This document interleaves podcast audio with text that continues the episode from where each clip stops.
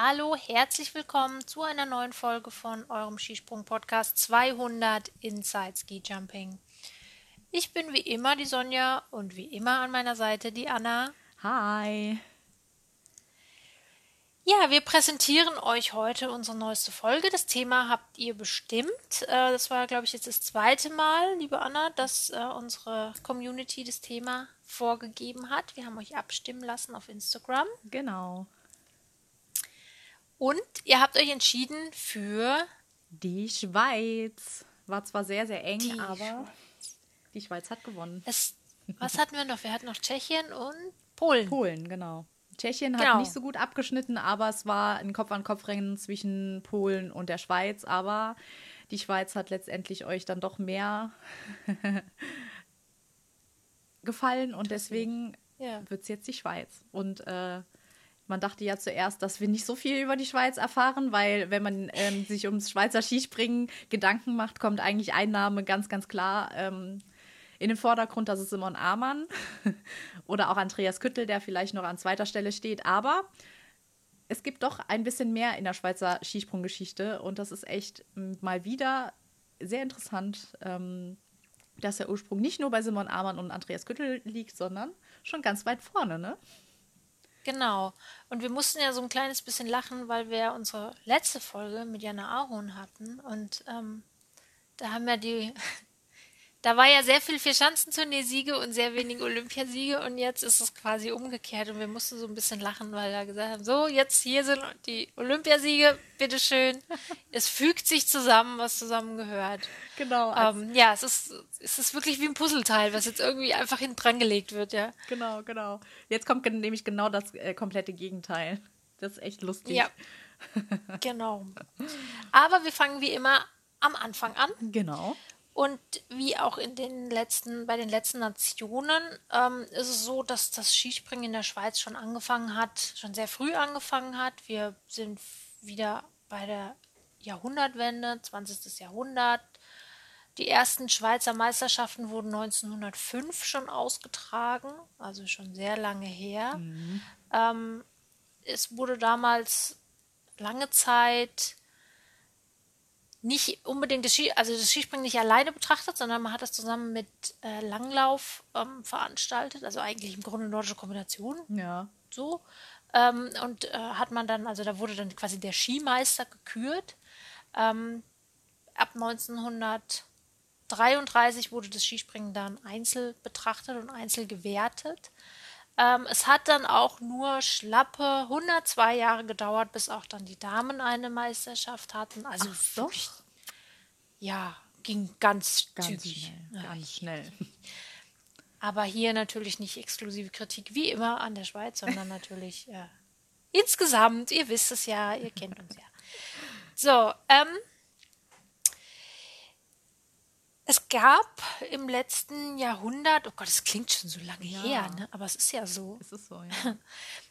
Es gab eigentlich tatsächlich in der Schweiz ein sehr reges ähm, Skisprungtreiben, sage ich jetzt mal, das so dann im Laufe der Zeit deutlich nachgelassen hat. Ne? Ja. Also das, was sich jetzt abzeichnet, äh, von wegen fehlender Nachwuchs und so weiter, hat sich schon sehr, sehr früh abgezeichnet, hat man jetzt in den Recherchen einfach festgestellt. Also es wurde sich nicht mehr Ja. so viel um Skisprungschanzen gekümmert. Die wurden zurückgebaut oder einfach nicht mehr wirklich modernisiert oder so. Und ich glaube, das ist halt auch ein Sinnbild dafür, wie es letztendlich, und da kommen wir auch später nochmal drauf, wie es jetzt letztendlich stand jetzt im Jahr 2020, 2021, sage ich jetzt mal, wie es um die Schweizer Skisprungwelt oder Skisprungathleten steht. Und das ist schon erschreckend, dass es doch schon so früh ähm, sich abgezeichnet hat eigentlich. Ja, ähm, auch irgendwie ein bisschen, also es, gut, ihr werdet es am Ende dann selber beurteilen können. Für uns ist es doch ein seltsames Bild, was sich ergibt, warum das ausgerechnet hier so ein bisschen schräg alles gelaufen ist. Ähm, also es ist zum Beispiel so, wenn man St. Moritz, St. Moritz ist nicht unbedingt etwas, was wir jetzt mit Skispringen in Verbindung bringen. Also ich jedenfalls nicht. Ähm, tatsächlich ist es aber so, dass es zwei Olympische Spiele äh, in St. Moritz gab und beziehungsweise, dass die Anlage dort bei, für die Olympischen Spiele 1928 und 48 hergenommen wurde. Ähm, das ist zwar jetzt auch schon eine Weile her, aber ich meine, zwei olympische Wettkämpfe, das ist ja nun nicht nix, ne? Genau. Ähm,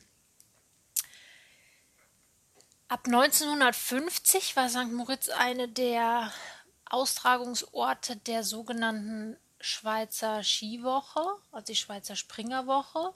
Das also ich kannte es vorher nicht. Ich glaube, du kanntest es vorher auch nicht. Die meisten von euch werden es wahrscheinlich auch nicht kennen, was äußerst verwunderlich ist, denn es ist quasi sowas wie ähm, die Schweizer Vierschanzentournee und die gab es über einen sehr langen Zeitraum. Also die wurde über mindestens knapp 30 Jahre ausgetragen, allerdings halt immer nur jedes zweite Jahr. Mhm. Ähm, begann 1950, St. Moritz einer der Austragungsorte.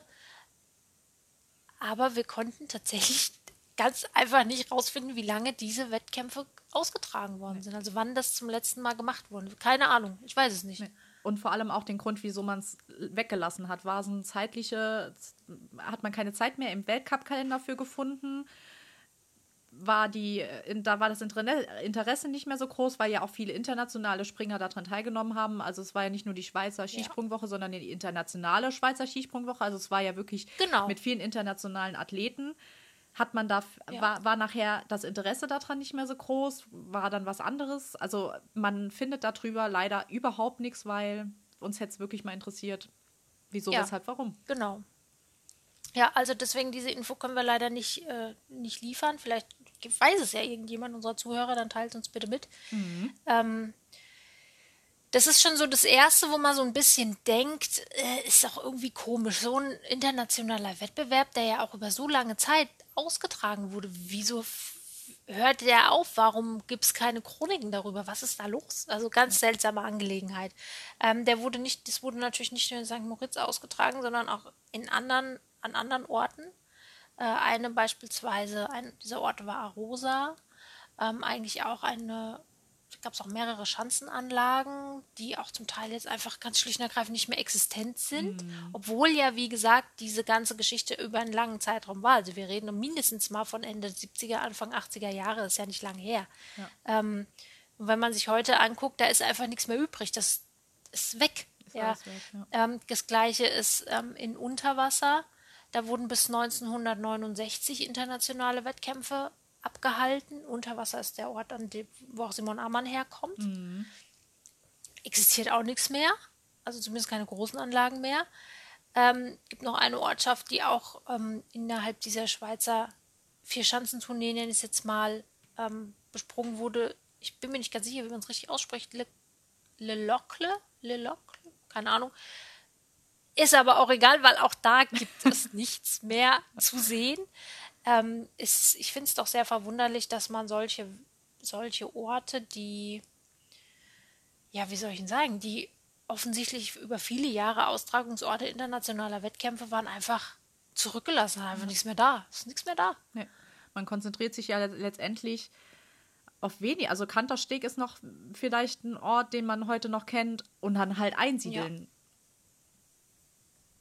Oder Engelberg. Genau, ich glaub, Einsiedeln und Engelberg sind, glaube genau. ich, die beiden, die heute auch noch wo noch gesprungen wird. Aber das sind zwei Orte. Ne, ne, ne, nehmen wir jetzt mal Kantersteg raus. Das sind zwei Orte, wo noch internationale, mehr oder weniger internationale Wettbewerbe stattfinden. Das ist für so ein, für so ein Land, klar, es ist ein kleines Land, ist ja alles schön und gut, aber für so ein reiches Land, sage ich mal so, ist das schon ziemlich wenig ähm, dass es nur zwei Orte gibt, wo wirklich internationale Konkurrenz fähig halt auch ist. Und wo halt wenig Wettbewerbe stattfinden, findet traditionell halt leider auch relativ wenig Nachwuchs statt. Ja. Das muss man halt sagen. Ne? Ist das so. ist klar. Das zieht sich natürlich durch. Wenn ich wenige Anlagen habe, wo ich Wettkämpfe austragen kann, habe ich logischerweise auch wenig, äh, wenig Orte, an denen ich Nachwuchsarbeit leisten kann. Und ähm, dann habe ich halt auch keinen Nachwuchs. Das ja. ist dann nun mal so. Ähm, Einsiedeln ist, glaube ich, einer der Orte, die so am meisten bekannt sind. Insbesondere deswegen, weil da ja die legendäre Andreas Küttel-Schanze steht und die Simon Ammann-Schanze. Was ich besonders toll finde, ist, dass die Andreas Küttel-Schanze die größere ist. ja. Genau. Es gibt auch noch mehrere kleinere Anlagen, die da auch noch stehen, aber das sind so die zwei bekanntesten, natürlich benannt nach den großen Skispringern der Schweiz. Mhm. Ähm, Einsiedel hat auch schon eine lange Tradition. Ähm, dort wurde zum ersten Mal 1912 Ski gesprungen. Der Vater von André, ich, oder ich, ich weiß gar nicht genau, ob es der Vater eigentlich ist oder der Opa oder so, also oder vielleicht heißt er auch nur zufälligerweise auch Küttel, Küttel. mit Nachnamen Werner Küttel, baute 1980 ähm, dort einen Trainingsstützpunkt im Umfeld von einer Klosterschule. Das ist, war so ein Klosterschule-Internat. Da hat man halt quasi so eine Anlage dran gebaut, damit die Kinder da auch ein bisschen, also das ist so ein bisschen aufgebaut. Das äh, ist natürlich super gewesen, um Nachwuchs zu generieren. Mhm. Dann wollte man das Ganze nochmal neu aufziehen und nochmal neu bauen und ähm, umbauen und so weiter. Mitte der 90er die Planung angefangen, das Areal umzubauen. Hat dann auch äh, eine Weile gedauert. Also 2003 sind die hat das Ganze dann angefangen, ist gebaut worden, zwei Jahre lang, 2005 die Fertigstellung. Ähm, seitdem werden dort jährlich die Sommer Grand Prix auch abgehalten. Mhm, Daher kennt genau. man ja genau. dann auch die Bezeichnung. Ähm, interessant finde ich diesen kleinen Fun-Fact am Rande, dass ähm, ja nicht, nicht lange nach der Fertigstellung die Betreibergesellschaft dieser Anlage Konkurs anmelden musste. Also ist halt einfach insolvent gegangen, ja. Ähm, und das Ganze dann zwangsversteigert wurde, mhm. ganze Schanzenareal. Und für äh, die gar nicht mal so große Summe von 120.000 ähm, Schweizer Franken hat es dann ein Bauunternehmer gekauft. Also für 120.000 Schweizer Franken würde ich mir auch eine Skisprunganlage kaufen. Ja, das ist nicht ähm, wirklich viel. Nee, das ist nicht, nee. nicht viel. Ich kann, also ich glaube, man kann. Ich, ich, wüsste jetzt auch kein vergleichbares Beispiel, in dem das gewesen wäre. Nee, aber man kann, glaube ich, Franken auch schon fast, ja, ähm, 0,1 Schweizer Franken sind 0,93 Euro. Klar, es war vielleicht früher ein bisschen mehr, aber heutzutage kannst du das sagen, dass es fast auch 120.000 Euro sind ähm, von der Umrechnung her. Das ist für eine Schanzenanlage mit mehreren Schanzen ist das echt nicht wirklich viel. Nee, ey Mann, hätten wir das damals mitgekriegt. Mann. Hätten wir zusammengelegt. Dann hätte es nicht Andreas. Küttel und Simon Amann Schanze gießen, sondern Anna und Sonja Schanze. ja, oh, das wäre so cool, ey. Ja. Hey, Mist, Chance verpasst, naja. Ja, das ist dann halt nicht zur Anna und Sonja Schanze geworden, sondern zur Einsiedler Schanzen GmbH, äh, also eine GmbH. Ich glaube auch äh, Andreas Küttel hält da Anteile dran, soweit ich da informiert bin. Deswegen hat er auch ähm, die größere Schanze. Wahrscheinlich. Das hätte ich auch so gemacht an meiner Stelle. Sehr cleverer Schachzug. ähm, leider hat man den, die Umstellung auf den Winterbetrieb abgelehnt, sodass also diese Anlage im Grunde im Sommer nur zu bespringen ist. Ob man sie zu Trainingszwecken im Winter vielleicht nutzen kann, entzieht sich jetzt meiner Kenntnis, aber deswegen findet Einsiedeln halt leider auch nicht im Winterweltcup statt, sondern mhm. eben nur besagtes Engelberg, das ja eigentlich jeder kennt, immer als Premiere oder Vorpremiere sozusagen zur Vierschanzentournee ist ja traditionell immer Engelberg auf dem Programm, ne? Ja. Ja, das sind so die zwei Orte, die, wie ich finde, am meisten, ähm, ja, wie soll man sagen? Das ist halt schon kurios irgendwie, ja. ne? Dass gerade so eine Anlage wie St. Moritz, zwei Olympische Winterspiele, ist einfach nichts mehr von übrig, keiner erinnert sich daran. Also zumindest nicht jemand, der sich da intensiv mit beschäftigt. Ähm, es ist auch nicht unbedingt so, also wenn man sich mit anderen Anlagen auch beschäftigt, ich habe mir eigentlich relativ viele angeguckt, die es mal gab dort. Das ist gar nicht so, dass das irgendwann in den 50ern aufgegeben wurde, sondern vieles dann auch erst in den 90ern, späten 90ern oder um den Jahrtausendwechsel rum. Ähm, man fragt sich schon, warum. Ich glaube halt, dass es daran auch lag, dass die, dass die Breite des, der, der Kader, des Kaders der Schweizer nie wirklich breit war. Also man hatte immer ein paar Springer oder ja, paar ist auch schon wieder zu viel. Also man hatte immer mal wieder Einzelspringer, die wirklich gut waren. Aber ich glaube, es hat sich einfach dann nicht gelohnt. Also dann hat man sich halt auf zwei Orte spezialisiert oder äh, konzentriert und die haben aber auch für die wenigen Springer, die dann über diese ganzen Jahre mal da waren und aktiv waren, hat das dann wohl letztendlich gereicht. Man hat aber nicht darüber nachgedacht, halt auch dann zu sagen, okay, man holt noch einen dritten Ort oder einen vierten Ort und, und verteilt das ein bisschen, weil nicht jeder, klar ist die Schweiz klein, aber nicht jeder nimmt viele, einige Kilometer auf sich, um irgendwo zu trainieren. Also, oder keiner zieht ja. irgendwo hin, um irgendwo zu trainieren. Hätte man das so ein bisschen verteilt in der Schweiz, hätte man vielleicht jetzt nicht das Problem, was jetzt halt auch über viele Jahre einfach da war vom Nachwuchs her. Und das, denke ich, ist schon ein großes Problem. Man kann ja noch, also ich, es ist ja noch nicht mal so, dass das jetzt irgendwas ist, was ähm, über die letzten Jahre passiert ist, nee. gerade was den Nachwuchs betrifft, sondern wenn du dir mal die anguckst, die, das ist ja eigentlich schon immer so gewesen. Ja. Ja. Also es hat sich ja irgendwie nicht wirklich was verändert, sondern nee. es war ja immer so, dass es halt ein paar Athleten gab, die, also und halt wirklich sehr wenige, die dominiert haben mhm. Und halt dann nicht mehr wirklich viel dahinter kam. Nee, ne? Überhaupt nicht. Also es fängt ja schon an mit Walter Steiner in den 70er Jahren. Das war ja eigentlich vor Simon Amann und Andreas Küttel der Schweizer Springer überhaupt, ähm, der aber auch mit ihm, also mit ihm war aber kein anderer sozusagen noch da, den du sagen könntest, okay, der, der war genauso wie, wie, äh, wie Walter Steiner. Es war eigentlich nur Walter Steiner, der viele Erfolge hatte, ähm, bei Olympia dabei war, äh, Skiflug, äh, Skiflug-Weltmeister wurde, ähm, sogar zweimal Skiflug-Weltmeister wurde, äh, bei der Vierschanzentournee dabei war und auch zweimal Zweiter wurde. Also da sieht man halt schon, da ist jemand gewesen, ähm, der wirklich sehr, sehr erfolgreich war, der auch schon sehr getüftelt hat und so weiter, ähm, der sehr groß war und dadurch auch ähm, sehr weit gesprungen ist. Das war eigentlich echt heftig bei ihm. Man konnte eigentlich gar nicht so weit springen, wie ein äh, Walter Steiner gesprungen ist. Er hat auch oftmals dann seinen Anlauf verkürzen lassen, ähm, weil er schon wusste, dass er viel zu weit springt. Ähm, und dann sich selbst auch zu schützen, hat er dann von selbst gesagt, bitte den Anlauf verkürzen. Und dadurch wurde er auch Vogelmensch genannt, weil er so groß und so dünn war und auch einfach so weit geflogen ist und keiner wusste, wieso er so weit geflogen ist.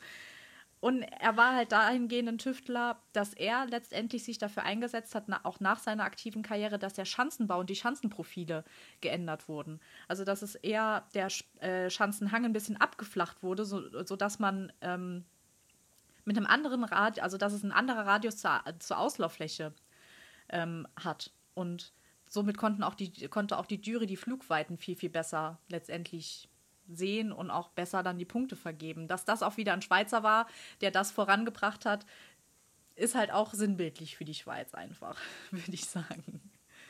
Genau, vor allen Dingen auch angesichts dessen, dass ein paar Jahre vorher oder sagen wir mal ein paar, ja, wenige Jahrzehnte vorher ein gewisser Andreas Descher, der auch einer der, ähm, der dominantesten Namen im frühen Schweizer Skispringen, sag ich jetzt mal, ist, auch einer war, der ähm,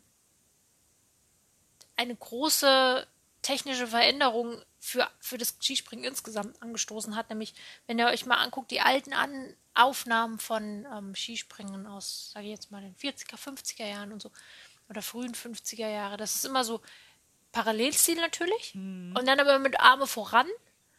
Und dieser Andreas Descher war also derjenige, der gesagt hat, lass doch einfach mal die Arme hinten, nach hinten nehmen. Und so wurde ja dann auch gesprungen. Also das war so die nächste, der nächste Step. Und das war auch diese äh, Descher-Technik, war die, die man dann auch viele Jahre benutzt, ich glaube fast 30 Jahre oder 35 Jahre, bis dann irgendwann Jan Bockleff ankam mit der nächsten großen Veränderung mit der äh, mit dem V-Stil. Mhm. Also die Schweizer durchaus immer auch ähm, Bestandteil von großen Veränderungen in der Technik. Ne? Genau, genau. Also dazu kommen wir ja dann später auch noch bei Simon Amann.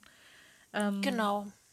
Ja, und dann, wenn man dann halt schaut, so nach Walter Steiner, der hat 1978 seine Karriere beendet, da kam schon nicht mehr viel. Also da kann man schon sagen, dass ungefähr 30 Jahre, nee, nicht ganz, ähm, zuerst mal gar nichts mehr so bei den Schweizern kam. Es war noch ein Hans-Jörg Sumi, der ziemlich erfolgreich war, wo man aber jetzt auch nicht die Riesenerfolge, der auch nicht so die Riesenerfolge feiern konnte. Oder ein Stefan Zünd, der war in den 90er Jahren ähm, erfolgreich. Der war ähm, Rang 2 und Rang 5 mal im Gesamtweltcup und hatte auch äh, vier Weltcupsiege. Also das ist, ist schon, kann man schon mal so nennen. Ja. Aber erst dann mit Andreas Güttel und Simon Amann gab es dann wieder sogar zwei. Ich glaube, das gab es noch nie vorher. Das ja.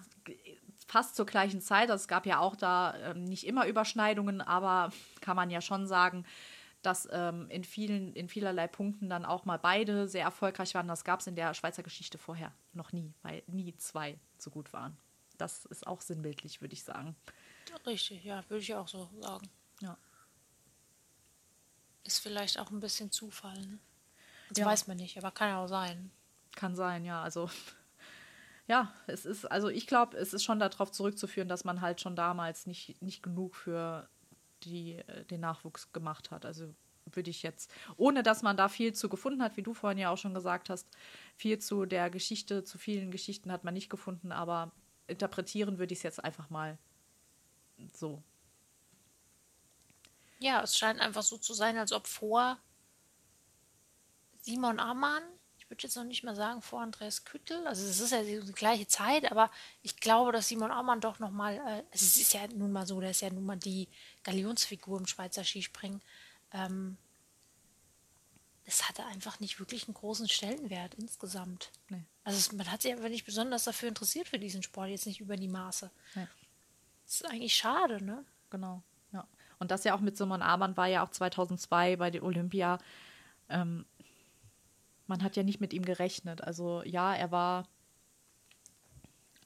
er war gut schon vorher, aber so wirklich damit gerechnet, dass er letztendlich auch zweimal äh, olympisches Gold gewinnt, hat man nicht. Also man hat auch damals dann noch nicht so wirklich darauf hingearbeitet. Auch Andreas Küttel war ja bei, der, bei Olympia 2002 dabei, aber man hat niemals damit gerechnet, dass einer von beiden da irgendwie mit vorne ist. Und die, man weiß ja heute, dass die Trainings dann meistens schon auf Olympia angepasst werden, aber man hatte auch nie die Muße oder so zu sagen, ja, komm, wir, wir sind jetzt eine Nation, die vorne mitspringen kann. Wir versuchen ja. jetzt alles. Das war halt auch so ein bisschen genau. Zufall, dass dann ein Simon Amann 2002 Olympiasieger wurde.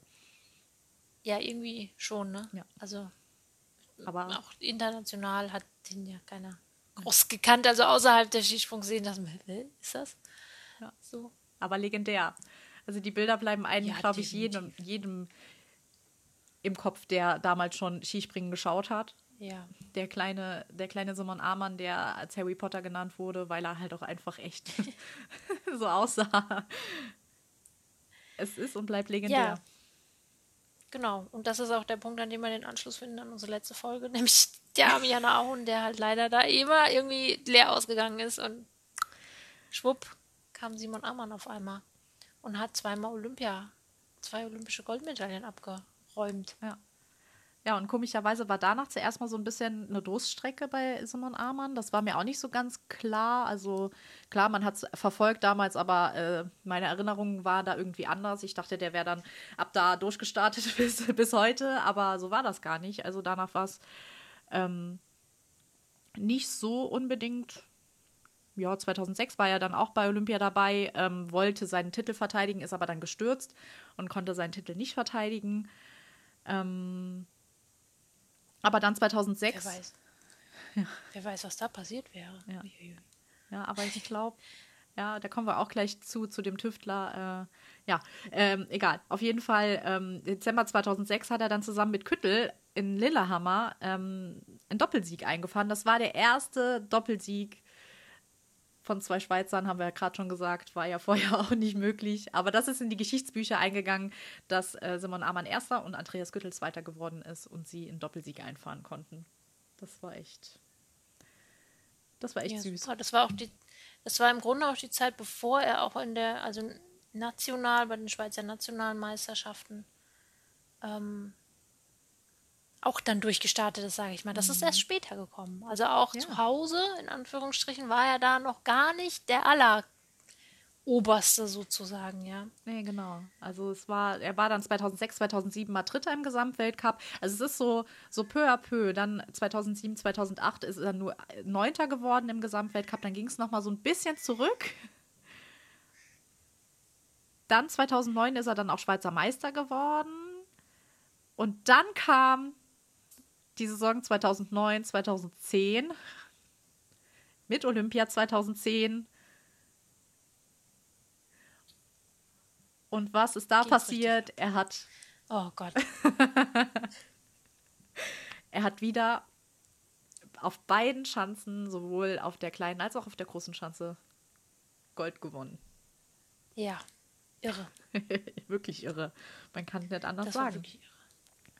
Ja, das war eine, das ist wirklich eine der abgefahrensten Geschichten, die es, glaube ich, im Skispringen je gegeben hat. Ja. Diese, dieser vierfache Olympiasieg von, von Simon Ammann, ähm, der meiner Meinung nach auch nur so stattfinden konnte, weil er nun mal ein Schweizer war. Ich glaube, wenn er einer anderen Nation angehört hätte, hätte er vielleicht wäre das vielleicht nicht unbedingt so gekommen, weil das, was davor gewesen ist, also wie er sich auf diese Olympischen Spiele vorbereiten konnte, war schon so ein bisschen auch der Tatsache geschuldet, dass er eben einen sehr exklusiven Stand in einem Team hatte, das sehr speziell ist, in Anführungsstrichen, weil es einfach nicht die große Konkurrenz gab.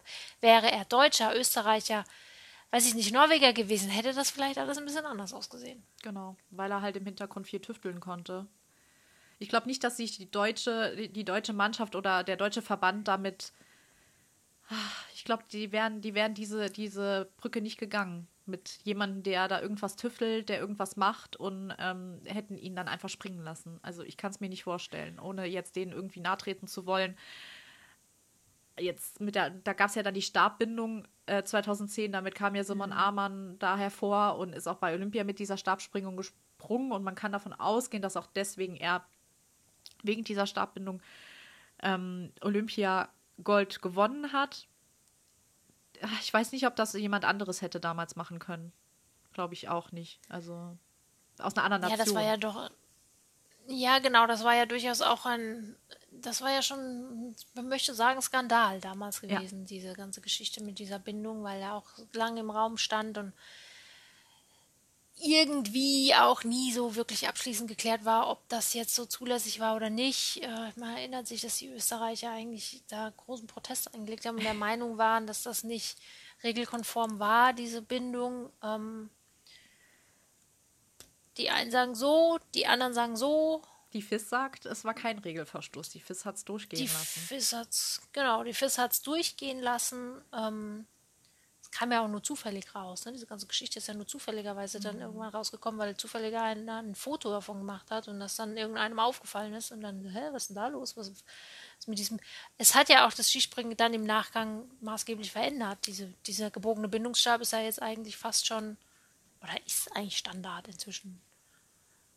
Hat, hat aber letztendlich halt auch seine, seine negativen Seiten. Also man gibt halt auch unter anderem dieser Bindung die Schuld, dass es zu einer gewissen Zeit ziemlich viele Stürze und ziemlich viele Kreuzbandrisse gegeben hat. Also ja. der Vorteil ähm, dieser Bindung war letztendlich, dass man die Skier planer stellen konnte. Das hatten wir, glaube ich, auch in unserer Folge, wo wir über Regeln und auch Material und so weiter geredet haben. Also man, man kann die Sprungskier mit, diesen, mit dieser Stabbindung planer stellen, also aerodynamischer machen. Also es ist ein ja. Vorteil während, der, während des Fluges. Aber diese Stabbindungen sind letztendlich gar nicht für den für, das, äh, für die Landung. Ne? So, so vorteilhaft. Ja. Weil man weiß nämlich nicht, gehen die wirklich, geht die Bindung ab, wenn jemand stürzt. Das ist oftmals nicht passiert, dass die ähm, Skier dann oder die Schuhe an den Skier noch dran war, wenn jemand gestürzt ist. Und das ist halt für Kreuzbandrisse prädestiniert, wenn, wenn, wenn, das, wenn das System nicht aufgeht, ähm, die Skier nicht abgehen, ja. pff, schwierig einfach. Ja, das stimmt. Aber ja, genau, wir haben es, glaube ich, auch in unserer Sturzfolge, ne, wo genau. wir über die Gefährlichkeit des Skisprings geredet haben, auch nochmal ja. genauestens äh, aufgeführt, was da die Problematik dahinter ist. Also man kann auch zum Beispiel, so, so wie es aussieht, den Sturz von Ville, Ville Larinto, dem Finnen, 2011, schon so ein bisschen auf diese Stange in, ja, schon ein bisschen schieben, weil die damals halt diese Bindung nicht aufgegangen ist, als er gestürzt ist und er sich dann einen Kreuzbandriss zugezogen hat. Und ähm, man, aber man sieht, um das Ganze mal positiv zu sehen, ein Simon Amann tüftelt in seiner Heimwerkstatt rum, bringt ein, ähm, ein anderes eine andere Bindung raus und plötzlich springen fast alle mit dieser Bindung. Also die wurde dann auch von der FIS anerkannt als offizielle Bindung und die wird halt bis heute auch immer noch, ich glaube, jetzt auch besser verbessert, damit es halt das Sprungsystem mhm. dann aufgeht, falls ein Sturz passiert, wird sie immer noch benutzt. Und das finde ich, muss man auch ihm mal hoch anerkennen, dass er da auch in dem ja. Moment das Skispringen revolutioniert hat, weil man dann halt auch anders konnte seine Skier stellen und das ist alles auf Simon Ammann zurückzuführen. Äh. Also riesig, muss man sagen. Ja, auf jeden Fall. Ja, genau. So, das heißt, wir reden, haben jetzt einen vierfachen Olympiasieger. Ja. Jo. Aber Aus einer Nation, die, die eigentlich relativ wenig Skispringer hervorgebracht hat, die äh, besonders weit vorne waren, sage ich jetzt mal. Das klingt immer so böse, aber so ist es dann nun es mal. ist so. Es ist leider so. Aber das Lustige, also für Simon Amann ist es nicht, nicht lustig, für uns fügt sich halt dieses Puzzle. Ähm, Simon Amann hat viermal Gold bei Olympia gewonnen, ähm, hat aber nie die Vierschanzentournee gewonnen. Ja. Und damit fügt sich das Puzzle zu, zu Jana Ahorn. Jana Ahorn hat fünfmal die Vierschanzentournee gewonnen. Simon Amann wird das, er hat, er ist ja immer wieder angetreten, um das noch zu, zu kriegen. Er hat ja diesen Anspruch noch immer gehabt. Aber eigentlich muss man realistisch sehen, dass es irgendwann halt auch hätte nicht mehr Ja. passieren können. Also ich glaube, der Zug ist jetzt irgendwie abgefahren. Das muss man leider sagen. Ja. Ähm, ja, Pech einfach, ne? Also Ja. Aber ich glaube, er, er springt jetzt noch, weil er immer noch irgendwas aus dem Hut zaubern möchte. Irgendwas Materialmäßiges. Also er ist jetzt auch. auch, er will, er wartet nochmal auf den großen Wurf. Ja, weil er ist jetzt auch immer noch mit den Carbon-Schuhen dran. Das war ja auch so eine, Stimmt, ja. so eine Sache, dass er. Äh, eigentlich haben die Springer ja immer Lederschuhe benutzt. Und dann kam ein Simon Amann mal wieder zur Olympia 2014. Also da wollte er wieder mal mit was raushauen, mit einem Coup zu Olympia 2014 kommen. Aber es hat dann halt nicht so nicht so ganz funktioniert. Also die Ja gut, der Blitz schlägt jetzt auch nicht dreimal an die gleiche Stelle ein. das, das, Also, dann, dann, ey, da muss er.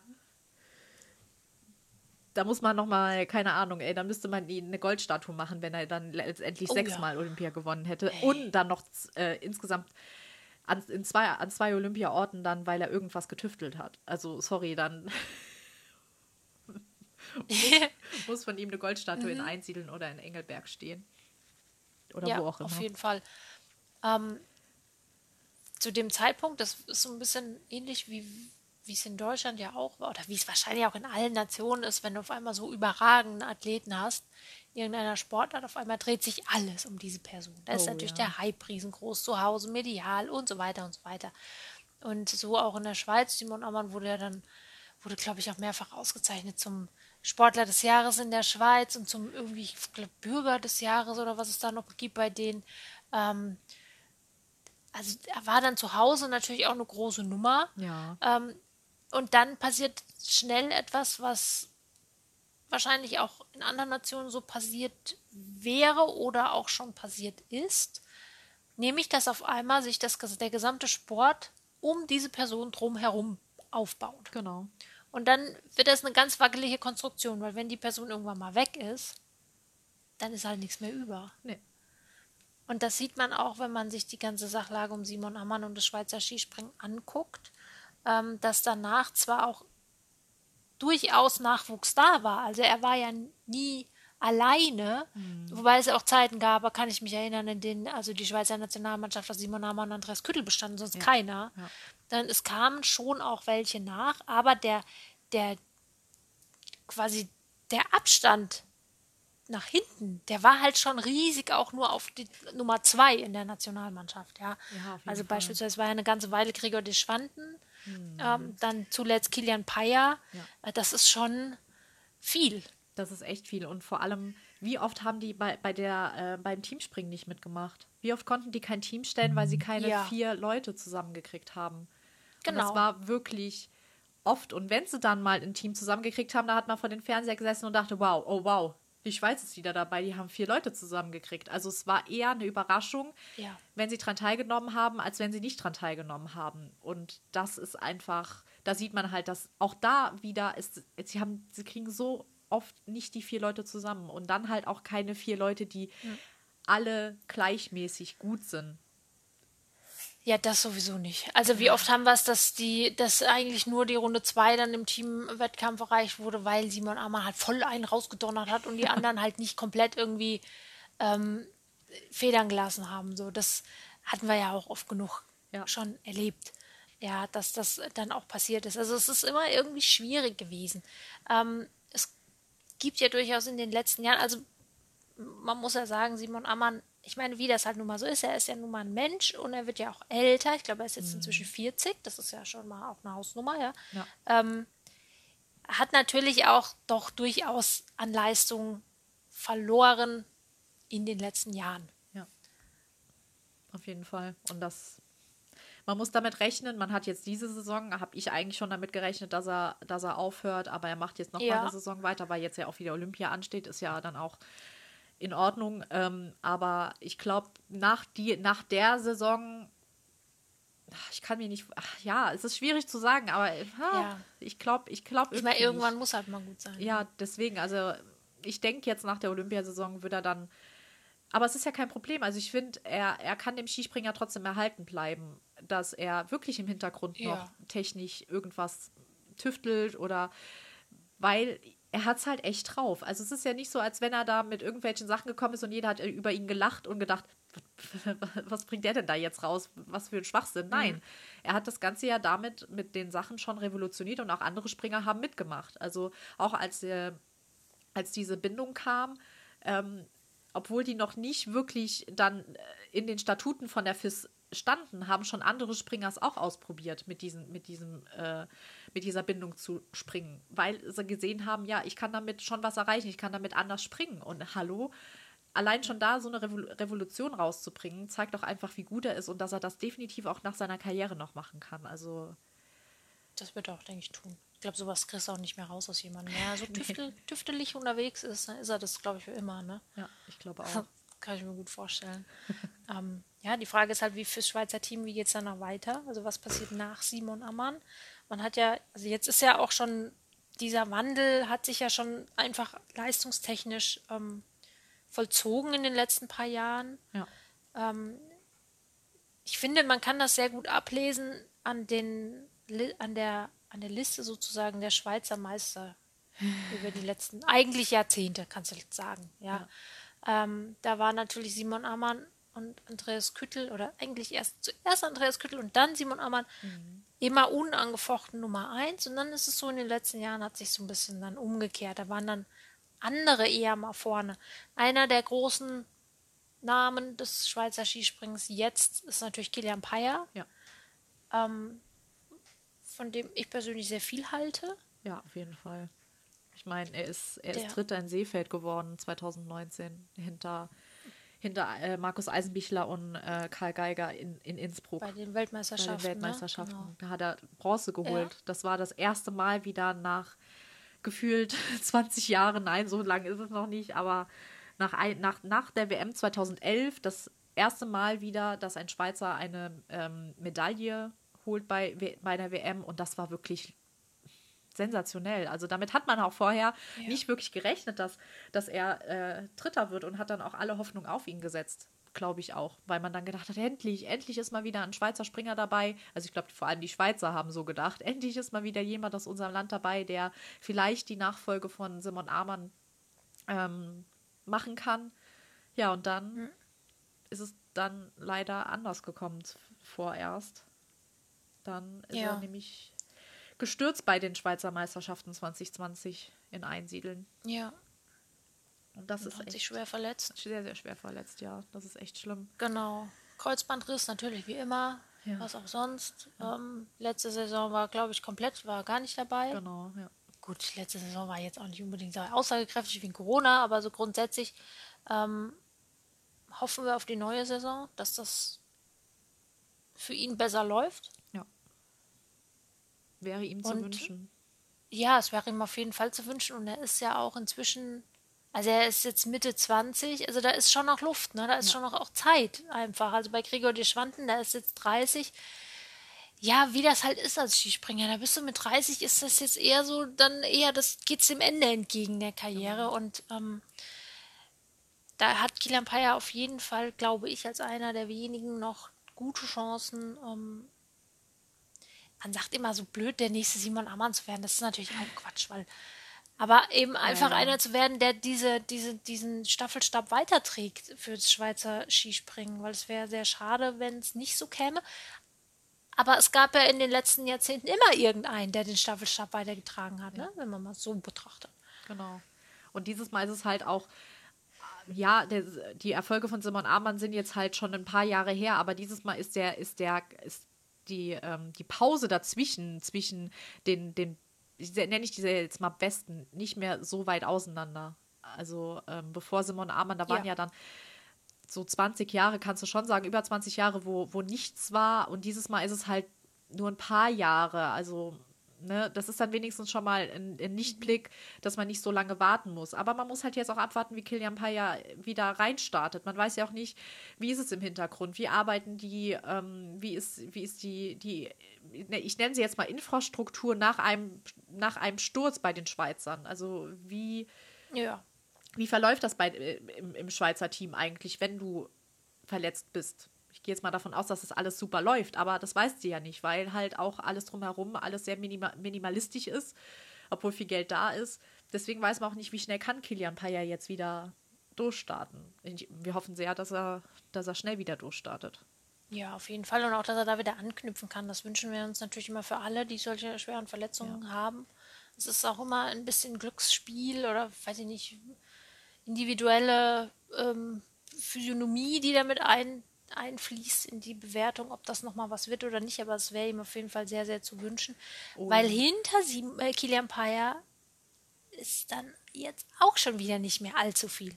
Also haben, es gibt noch zwei, drei junge äh, Kerle, die ähm, ja, da ist natürlich auch eine Substanz da, dass sie, dass sie gut springen können, aber da ist ja allzu viel kam da bis jetzt auch noch nicht. Nee. Sind vielleicht auch noch ein bisschen zu jung, muss man gucken, was da passiert. Aber das wäre schon wichtig, ne? Aber auch wieder so eine Sache, wo man denkt, okay, auf den einen können wir eigentlich jetzt nicht unbedingt verzichten, weil der einfach sehr, sehr wichtig ist fürs, fürs ganze, für die ganze Skisprungnation.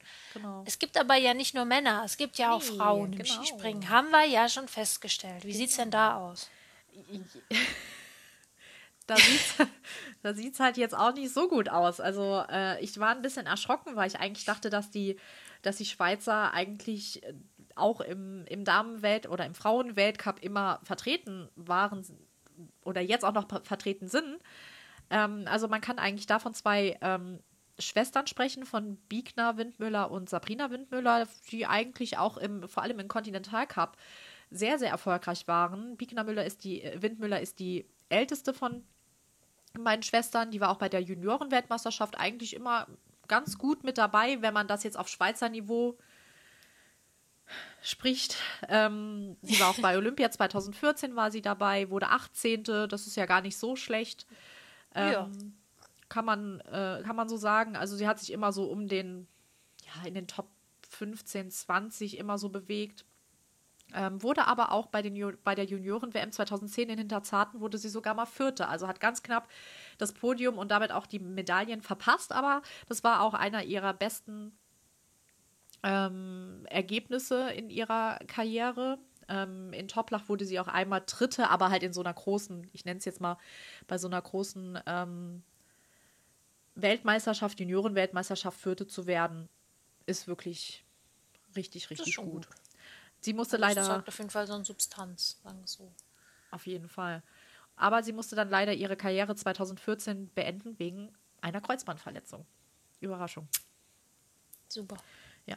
Dann war noch äh, Sabrina Windmüller, die ähm, auch immer wieder so auf Schweizer Verhältnisse, für Schweizer Verhältnisse wirklich gut gesprungen ist. Ähm, hat auch zweimal ähm, 2012 ähm, in Hinterzarten gewonnen ist beim Continental Cup auch wirklich gut gesprungen und musste aber auch 2017 dann ihre Karriere leider Gottes beenden wegen einer Verletzung. Und man würde es nicht glauben, aber seitdem, seit 2017, gibt es keine einzige Schweizer Springerin im Weltcup. Und das hat mich sehr schockiert. Ja. Ähm, wenn man sich den Kader anschaut, das kann man auf äh, swissski.com gucken, ähm, hat mich schon gewundert. Also die werden da ja auch in Kader dann eingeteilt und es gibt kein Nationalkader A für die Schweizer Skispringerin. Sondern die sind im, im C-Kader, im B-Kader, aber es gibt keine Nationalmannschaft der Schweizer Springerinnen. Und da sieht man halt auch, ich meine, wie soll es auch anders sein, wenn es bei den Männern auch schon nicht funktioniert mit dem Nachwuchs. Ja. Wie soll es dann bei den Frauen funktionieren? Die haben es sowieso schon schwerer. Aber das ist wirklich, ja. wirklich erschreckend, dass seit vier Jahren kann man ja jetzt sagen, seit vier Jahren keine Schweizer Frau mehr beim Weltcup dabei ist. Das ist äh, irgendwie sehr nüchtern, ne? Ja. So. Also auch wenn man sich die, die Teilnehmerlisten anguckt von den Schweizer Meisterschaften, den letzten, die stattgefunden haben, da sind halt einfach fünf Frauen am Start. Ja. Fünf. Also was? Es ist schon wirklich sehr seltsam. Ich verstehe es auch nicht ganz, wieso das ist. Manchmal waren sogar, ähm, wann war es? 2012, glaube ich, war es, wo nur die beiden ähm, Schwestern die Schweizer Meisterschaften untereinander ausgemacht haben, weil nur zwei Schweizer Springerinnen, dann haben sie den ersten und zweiten Platz ausgesprungen.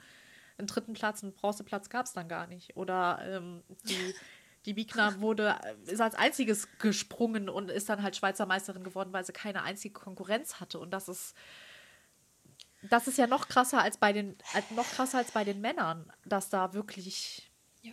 boah, also das macht einem schon Sorgen, ja. dass sie da noch weniger konkurrenzfähig sind. Ist ja auch so als bei den Männern. Es ist eigentlich auch nicht mehr wirklich, also das ist nun wirklich nicht mehr nachvollziehbar, weil woran liegt das jetzt? Ja. Ich meine, das ist ein paar Trainingszentren für Junioren haben sie ja. Es ist ja nicht so, dass gar nichts mehr da ist. Es gibt ja ein paar Trainingszentren für Junioren. Genau. Da werden sich doch auch mal ein paar Mädchen finden, die da mitmachen. Aber es gibt halt auch keine Vorbilder, ne?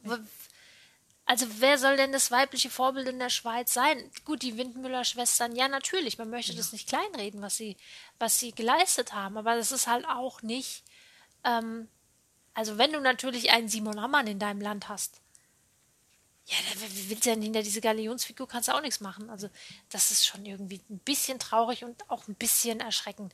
Ich musste die ganze Zeit, als ich recherchiert habe und das alles sich so zusammengefügt hat zu einem Bild, musste ich immer wieder diese, diese, ähm, diese Parallele ziehen zu Slowenien, was wir neulich besprochen hatten. Ja. Dass, wie Slowenien es über die Jahrzehnte hingekriegt hat, bestehende Anlagen immer wieder zu modernisieren, immer am Puls der Zeit zu sein und jetzt eben auch über eine Substanz zu verfügen, ähm, die es möglich macht, zum einen konstant im Weltcup vertreten zu sein, was also was Standorte sozusagen angeht, ja. oder auch eben im Conti Cup und aber auch was Nachwuchs betrifft, ähm, durchaus immer da kommt halt was nach. Und die Schweiz genau. hat, wenn man es jetzt mal sehr plakativ betrachtet, eigentlich genau das Gegenteil gemacht.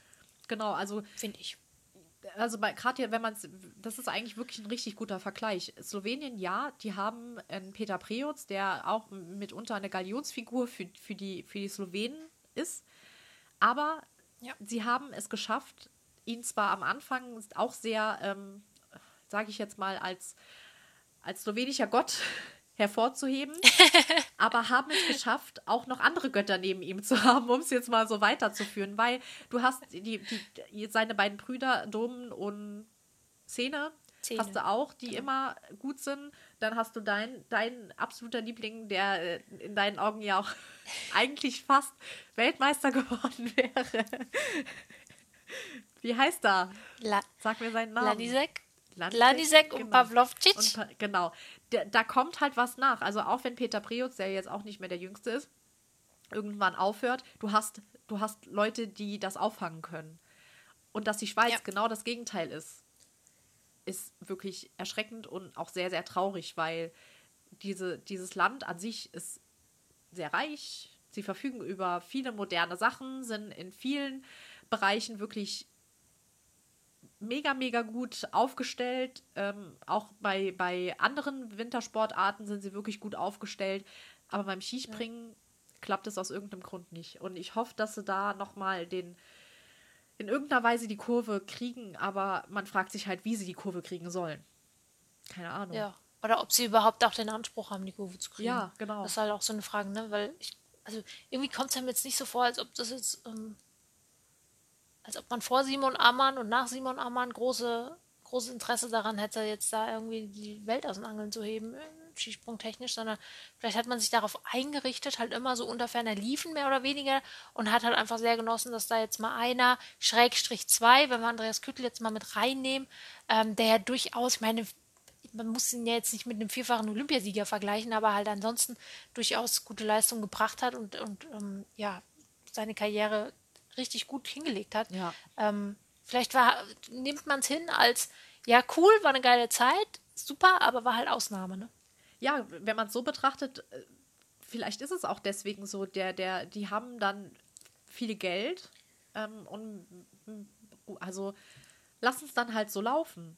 Einfach, weil sie keine Jo. Sorge haben müssen, dass sie bankrott gehen, dass sie insolvent gehen oder so, weil da schon Geld dahinter ist und lassen es dann, dann, dann sollen sie, ist ja auch kein Problem, ne? Dann haben wir vielleicht einfach zu hohe Erwartungen an die, an die Schweizer. Ja. Ist vielleicht auch ein Alleinstellungsmerkmal, dass man sich darüber keine Sorgen machen muss, ob man jetzt in diesem Jahr jemand stellt, also einen, einen, Siegspringer stellt oder nicht. Ist vielleicht auch toll. Dann können sie es anders nochmal vielleicht wieder voranbringen, im Hintergrund viel voranbringen. Aber trotzdem hat man da so eine kleine, ja, ich weiß nicht, also irgendwie ist es trotzdem komisch einfach und trotzdem auch traurig, dass so eine Nation dann halt kein Siegspringer mehr schon seit ein paar, paar Jahren sogar nicht mehr stellt.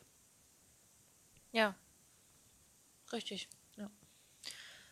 Tja, so ist es So in der ist es. Schweiz. Also es ist irgendwie so ein bisschen, so ein bisschen ernüchternd ist es. Ja. Finde ich. muss man sagen. Man kann zwar Ja, den ein oder anderen hochstellen, wie, wie gesagt, Simon Amann oder Andreas Küttel, aber da drumherum ist halt ziemlich viel, ich nenne es jetzt mal, ich sage jetzt mal schiefgelaufen und ja, man hat nicht an die Zukunft gedacht. Nicht so richtig, nee. Irgendwie nicht so richtig. Aber wir bleiben natürlich dran. Gucken wir mal, was die nächsten Jahre passiert. Jetzt wünschen wir auf jeden Fall erstmal ähm, Kilian Payer alles Gute für den Wiedereinstieg dann hoffentlich in den Weltcup in Oh ja. 49 Tagen. 49 Tage. Ähm, wir müssen so ein wir müssen so einen Skisprung-Adventskalender machen. Oh der, ja. der startet ab dem Tag 1 nach Planica. Ach so, aber wir wissen ja immer nicht, wann es tatsächlich losgeht. Ne? Der Kalender wird ja immer später veröffentlicht. Mist. Ähm, man kann fast davon ausgehen, dass es immer so um den 20. November rum ist, aber Ja, man könnte jetzt einen Countdown starten. Jetzt, gestern waren es 50 Tage, heute 49. Man, man könnte jetzt einen Countdown starten, weil jetzt ist wirklich nicht mehr lange. Es ist nicht mehr lange. Und also wir starten jetzt einen Countdown auf Twitter. Wir erinnern euch jetzt einfach jeden Tag daran, wie lange es noch dauert bis zum Saisonstart. genau. Und bei, bei äh, Instagram st äh, stellen wir es in die Story rein. Gestern habe ich, Oh ja, es genau, schon, gestern haben wir es schon gemacht. Heute geht's weiter. Gut, dann machen wir das jetzt und dann wer irgendeiner verpasst den Auftakt. Ne? Ihr wisst Bescheid, nehmt euch frei für den Tag, falls ihr arbeiten müsst. Sagt alle Termine ab, stellt die Klingel aus, macht das Handy auf lautlos. 49 Tage beziehungsweise 56 für die Mädels. Dann ist Feiertag. Dann ist bei uns Feiertag. Dann haben wir es geschafft. Wie haben wir im März da gesessen und haben, waren sehr traurig, als es vorbei war. Und jetzt muss man echt mal überlegen, Ja. jetzt sind wir echt nicht mehr weit weg von der neuen Saison, aber man ist einfach so gehypt und man freut sich so sehr drauf, dass es wieder losgeht und die Wochenenden endlich wieder Sinn ergeben. Ja, super, es wird super, ich freue mich. Oh ja, auf jeden Fall. Gut, bis dahin äh, kommt aber noch mindestens ein oder zwei Folgen. Gucken wir mal. Genau. was das nächste Thema ist. Genau, ja, wie immer gibt uns eure Rückmeldung. Ähm, ihr wisst genau, wo ihr uns erreichen könnt, über Instagram oder über Twitter. Genau. Ja, und dann sind wir mal gespannt, ne, was ihr so zu sagen habt über die Die Schweiz. Schweiz. Genau. Ich hoffe, wir hoffen, dass euch die Folge gefallen hat und dann hören wir uns ganz, ganz bald wieder. Genau, bis bald. Bis bald. Tschüss. Tschüss.